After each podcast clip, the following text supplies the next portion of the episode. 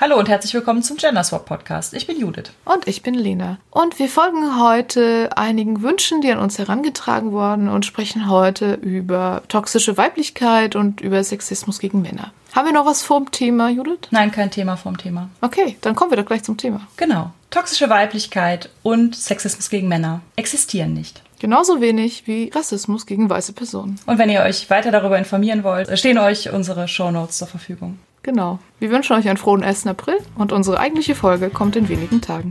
Tschüss! Tschüss!